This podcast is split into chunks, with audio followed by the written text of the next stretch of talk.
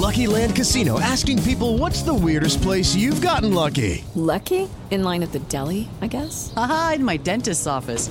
More than once, actually. Do I have to say? Yes, you do. In the car before my kids' PTA meeting. Really? Yes. Excuse me, what's the weirdest place you've gotten lucky? I never win and tell. Well, there you have it. You can get lucky anywhere playing at LuckyLandSlots.com. Play for free right now. Are you feeling lucky? No purchase necessary. Void where prohibited by law. 18 plus. Terms and conditions apply. See website for details.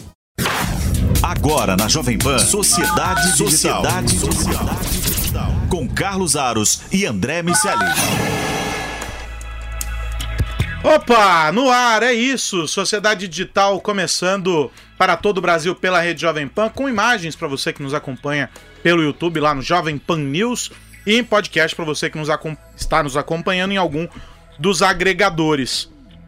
Fizemos uma pausa neste carnaval, não tivemos programa ao vivo na semana passada, mas estamos de volta com o Sociedade Digital para tratar de um assunto bastante delicado que é a polarização na internet, não é? A internet tóxica, que acaba gerando filhotes, né, como diversos crimes que são cometidos, a questão uh, fundamental sobre as notícias falsas e como tudo isso norteia o debate acaba criando um ambiente de mais desinformação e de entendimento torto sobre as questões e que vem preocupando as plataformas que tentam lidar com essa questão. A gente vai discutir esse assunto, mas antes disso eu quero dizer Boa tarde para o meu querido André Miceli, o Fulião. E aí, meu velho, pulou muito carnaval? muito. Pulei assim, tipo, do sofá para minha cama, da minha cama para cozinha e depois eu repeti o meu circuito barrondina dentro de casa. Esse é um bom carnaval.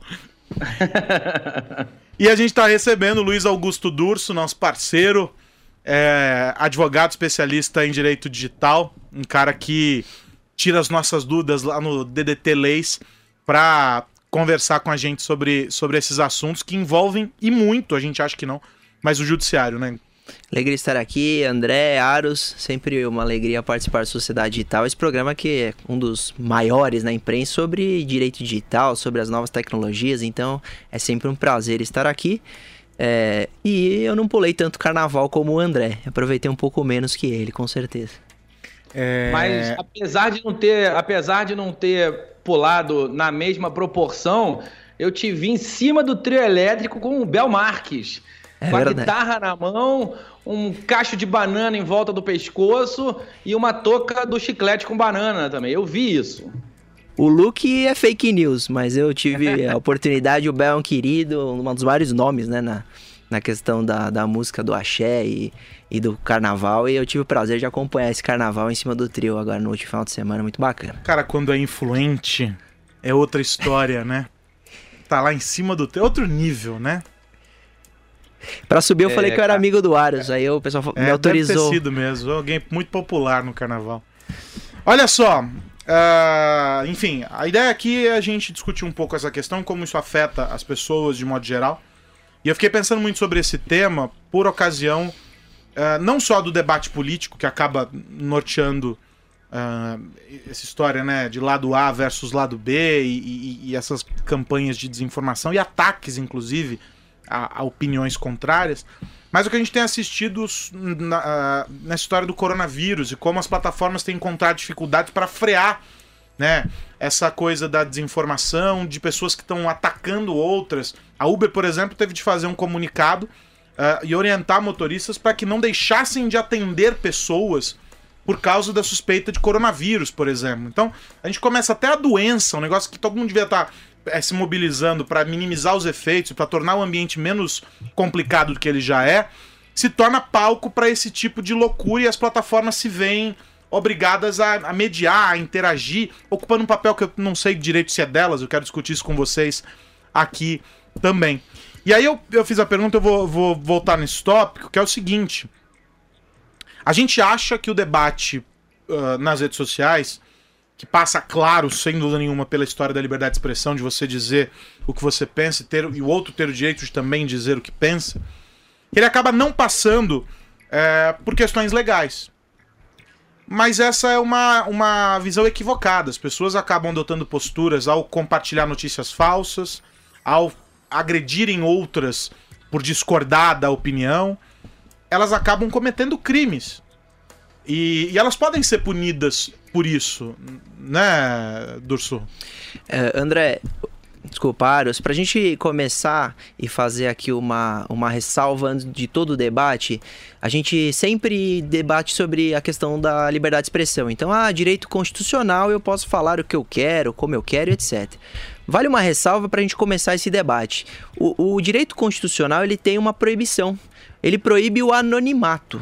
Então, para a gente falar de polarização nas redes sociais, na internet, muita gente é, utiliza-se do anonimato para atacar ou para dar a sua opinião, que muitas vezes vai ferir o direito de terceiro, é, criando perfil falso e utilizando-se do anonimato. Então, aquele indivíduo que fala, ah, estou exercendo o meu direito de expressão, mas ele é, se protege com esse anonimato, ele já não está protegido pelo, pela, por essa norma constitucional. É, a questão das fake news e, e, essa questão da polarização é um tema é, muito preocupante e interessante é, no, no aspecto legal. Então você é, começa a analisar esses indivíduos que estão compartilhando, por exemplo, fake news relacionados ao coronavírus, que preocupa. Isso muitas vezes causa um pânico. As pessoas estão comprando máscaras é, a ponto de, estocar, de é, encerrar o estoque, acabar com o estoque. Álcool gel. Álcool gel. E, e, e isto é graças a esse, essa informação muito dinâmica na internet, mas que tem muita coisa que não, não, não é verdade ou que não condiz com a realidade. Então, nós temos, por exemplo, uma punição, uma contravenção penal, que pune aquele que divulga uma notícia ou, ou, ou compartilha um conteúdo a criar pânico, a causar tumulto. Quando ele tem esse objetivo, ele pode ser responsabilizado nesta contravenção penal, com pena de até dois meses de, de, de reclusão. Então, o, o, indivíduo aí, ele não pode achar que está é, praticando uma brincadeira ou se está exercendo seu direito de manifestação só porque está compartilhando. Ele tem responsabilidade. E na questão da polarização é, do, do debate na internet, é algo absurdo, porque você começou o programa falando um pouco de política. Só que isso vai muito além. É, na, na, na, internet, o debate vai desde um reality show Sim. até uma política, até o futebol, tudo virou fla-flu. Então, infelizmente, as pessoas não estão muito respeitando a opinião alheia e isso gera é, brigas a ponto de pessoas abandonarem o grupo familiar, né, André? O, o, o André, tem uma questão sobre, sobre essa história da, da do Fla-Flu que o Durso menciona, que é a seguinte, a gente muitas vezes confunde e culpa o mensageiro, né? Coloca na, na a cota, ah, porque o Twitter faz isso, porque o Facebook, porque a internet. E esquece que são apenas canais para que as pessoas, os indivíduos, se manifestem. A gente acaba meio que invertendo um pouco essa ótica na hora de colocar esse debate. E longe de mim fazer uma defesa das plataformas, elas têm advogados bem caros para fazer essas defesas por elas. Mas é. A gente precisa entender também quais são as responsabilidades dos indivíduos, né? Sem, sem dúvida. É mais ou menos como se você reclamasse da sua janela porque a sua paisagem é feia.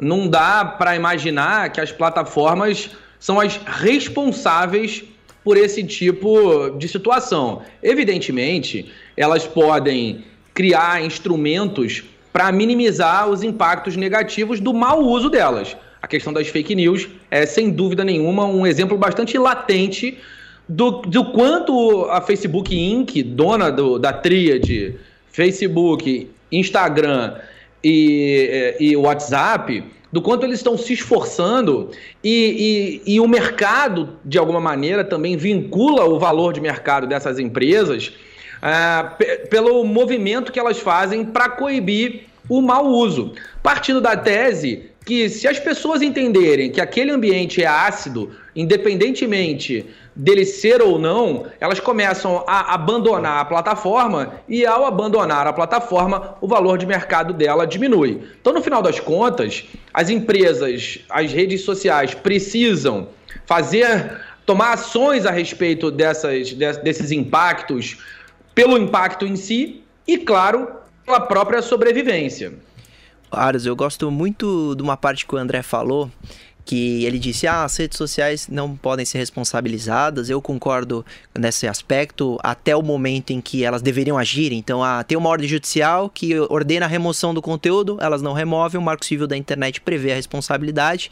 E quando houver nudez ou pornografia, é, basta a denúncia do usuário que ele deve, deve remover. Quando não age assim, precisa ser responsabilizado. Mas, em regra, não há responsabilidade da plataforma em relação ao conteúdo é, criado e publicado por terceiro. Mas nós temos sim é, meios que as, as empresas de tecnologia podem criar a diminuir esses problemas. Eu dou um exemplo do Instagram. O Instagram também do, do Facebook criou uma ferramenta onde você é, pode proibir o comentário de quem você não segue. E aí eu dou o exemplo de famosos que tem 100 milhões de seguidores e uma foto que tinha 300 mil comentários. E nesses comentários, muito conteúdo ofensivo, criminoso, é, difamatório, onde esta, esse famoso, ao ativar essa opção. Apaga, ele, oculta. Ele, né? ele, ele bloqueia, ele não permite a partir de então os comentários. E aí uma foto que tinha 311 mil, a próxima tem 41 comentários.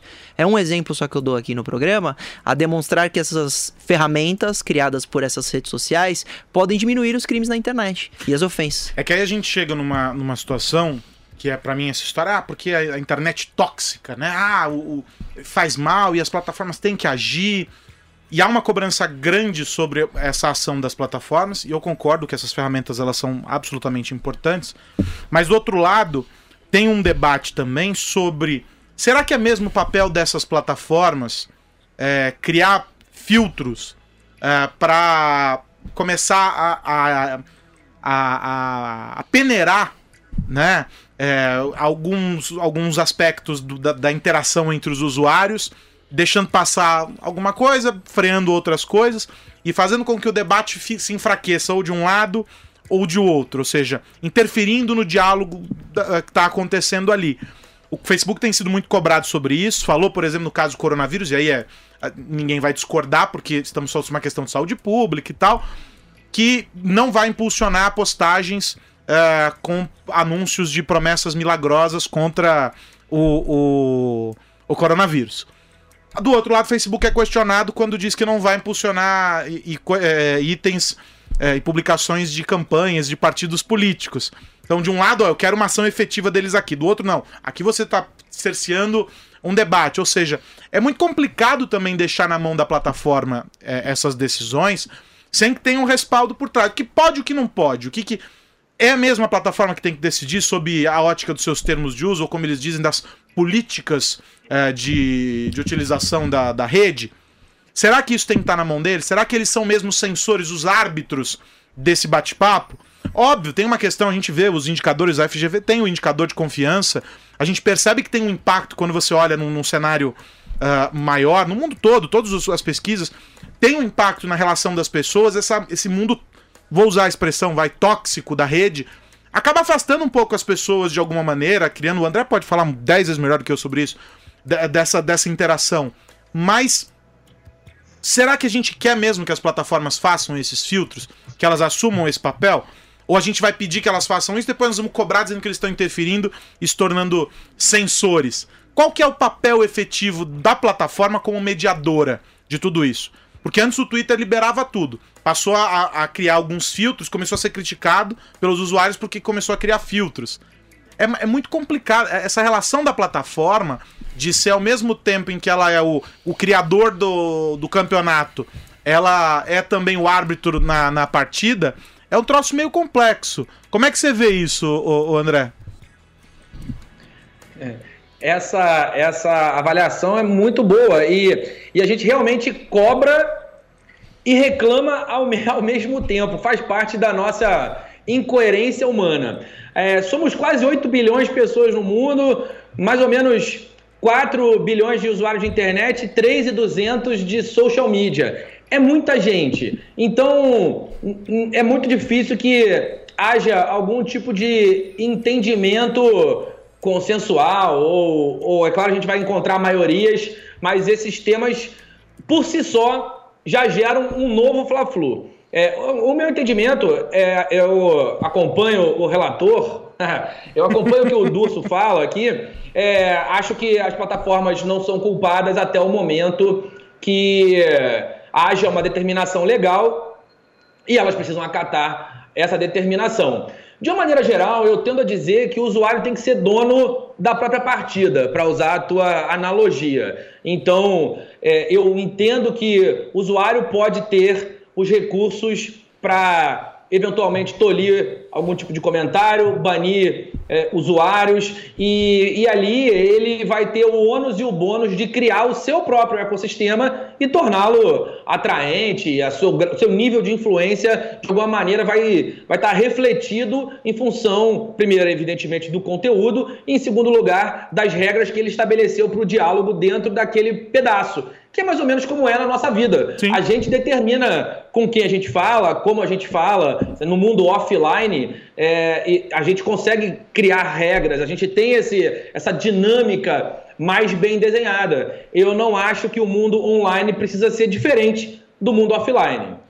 Agora, vocês acham que as bolhas, para falar nessa história de converso com fulano, converso com Beltrano, vocês acham que as bolhas, elas são... Tem um livro muito bacana uh, da professora Poliana Ferrari que fala sobre, sobre as bolhas e ajuda a gente a entender um pouco esse universo, mas grosso modo a bolha é o teu micro-universo dentro desse grande, dessa grande uh, maçaroca de dados que, que é uma rede social, que é a plataforma, então é aquilo que está conectado diretamente a você, os seus interesses, como o algoritmo te processa e te conecta a esses interesses de maneira mais próxima. No caso das, das redes sociais, o algoritmo trabalha para te aproximar aos seus interesses, dos seus interesses. O oposto também é possível. Um exemplo, os sites de encontros é, de infidelidade, por exemplo, Ashley Madison. O algoritmo do Ashley Madison, que é uma plataforma canadense, é, é feito para que você nunca esteja próximo de alguém com interesses ou qualquer coisa que se cruze e te aproxime daquela pessoa. Ou seja, você não vai encontrar o teu vizinho dentro daquela uh, daquela plataforma. Seria, no mínimo, constrangedor. Então, é, o algoritmo cria é capaz de criar essas bolhas. Mas será que a gente pode colocar na conta das bolhas, tão faladas bolhas, essa polarização?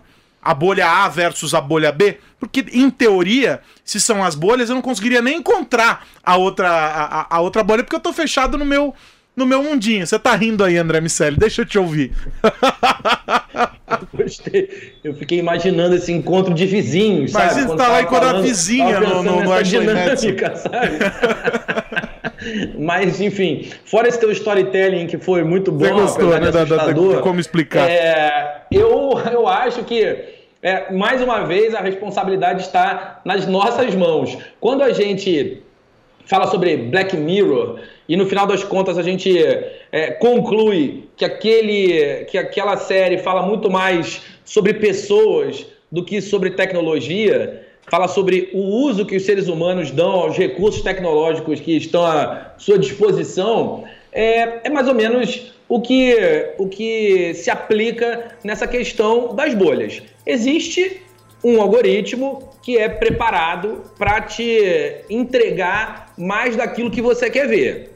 Dito isso, romper esse, esse, esse algoritmo e travar contato com o novo é um recurso que está à sua disposição. Evidentemente, isso se aplica mais a quem, de alguma maneira, já está familiarizado tanto com os algoritmos quanto com as redes sociais. Num mundo onde a gente vê cada vez mais novos entrantes, 50 a mais, e aí você citou o nosso indicador de confiança digital, é o público que mais confia nos, nos, dispositivos tecnológicos, porque entende que a tecnologia ajuda a, a, a suprimir, a, de alguma maneira é, passar pelas imposições físicas que normalmente a idade lhe traz, que faz com que os seus ciclos é, é, sociais sejam reconstruídos, os vínculos familiares sejam retomados muitas vezes, Quando isso é, acontece e a gente tem uma população que está muito aberta ao uso, a gente está também uma população que está muito aberta à manipulação, que está muito aberta à ação de hackers e ao crime de uma maneira geral. Então, a gente precisa educar e, e amadurecer, fazer com que é, as, as, pessoas amadureçam no uso desses recursos digitais e que elas vão buscar o novo, que elas vão confrontar as suas ideias, o que certamente não é trivial. A gente, por uma questão de economia de energia, busca muito mais daquilo que corrobora a nossa opinião do que daquilo que nos confronta, mas é uma prática que vai ser necessária para os novos tempos, senão pagaremos a pena de, de, de, de, termos pensamentos mais estáticos, ideias mais retrógradas, e isso certamente é muito perigoso. Então, é, da mesma maneira que as redes sociais hoje são cobradas em algum aspecto pelas verdades que ou mentiras que estão publicadas nessas redes sociais, nesses ambientes, elas vão começar a ser cobradas é, pelo novo. Existe um algoritmo do MIT, é um teste que é muito legal de fazer. Se você procurar Bubble Flip MIT, é, a ideia é justamente essa: criar um, um ambiente para que você mude a bolha. Então você passa a ver tudo aquilo que você não veria normalmente nas suas redes sociais. E é curioso porque você começa a ver publicações de pessoas que você nem lembrava mais que estava conectado. Então você começa a ver uma internet que não é a sua, teoricamente. É, de alguma maneira, é, sair da zona de conforto, mas por outro lado, bastante saudável claro. para que você crie opiniões mais consistentes sobre o mundo. Tem uma, uma questão interessante sobre, sobre a bolha. A gente achou que só Dom Pedro vencia, venceria no grito, né? Mas a gente acaba tendo a percepção de que um, uma, um determinado gueto dentro da internet, um determinado grupo ali, uma comunidade, acaba tendo uma voz um pouco mais marcante do que outro, justamente pela representatividade que os atores que estão fazendo parte daquele grupo têm. Então, se você tem figuras que são mais proeminentes, você vai ter uma grita maior, você vai ter um barulho maior sendo causado. E você vai ter no grupo A, no grupo B, no grupo C, em todos eles, alguns expoentes. Né? Tem um, um estudo interessante publicado pelo Night Center, se não me engano, 2018, talvez 2019, tem alguns artigos na internet a respeito desse estudo, e tem um estudo publicado também em inglês, que é bastante interessante. E a síntese tem um, um, um parágrafo uh, de uma das avaliações deles que diz exatamente isso que eu estava uh, eh, explicando agora, que é assim, ó. A polarização é um fenômeno que está circunscrito aos mais engajados, que são também os mais visíveis e os mais influentes nas mídias sociais. No entanto, ela não está restrita a esses caras. Eles acabam batendo o tambor mais alto, reverberam e arrastam aqueles que são menos engajados ou que estão ali dispostos a participar daquela conversa como uma onda, né? E eu não estou falando aqui sobre robôs, eu não estou falando sobre nada disso, estou falando sobre pessoas reais. Os robôs entram num outro, numa outra caixinha dentro dessa nossa conversa. Fazem parte, claro, do todo.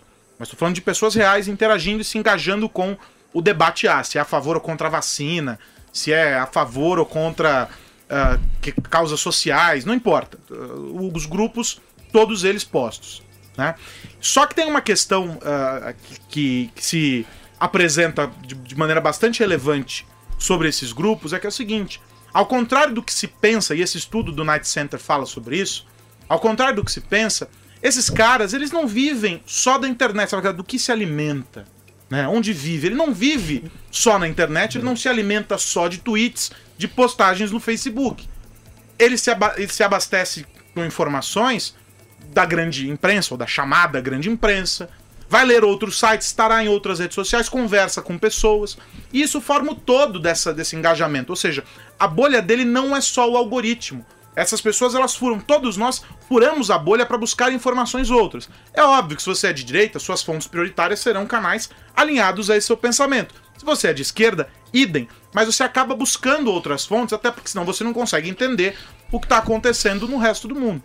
Então, esse é um movimento uh, que ocorre, o estudo relata isso de uma maneira interessante, uh, e que faz com que a gente pense que talvez não seja só. Não, não é a bolha em si ou a informação que vem só da bolha.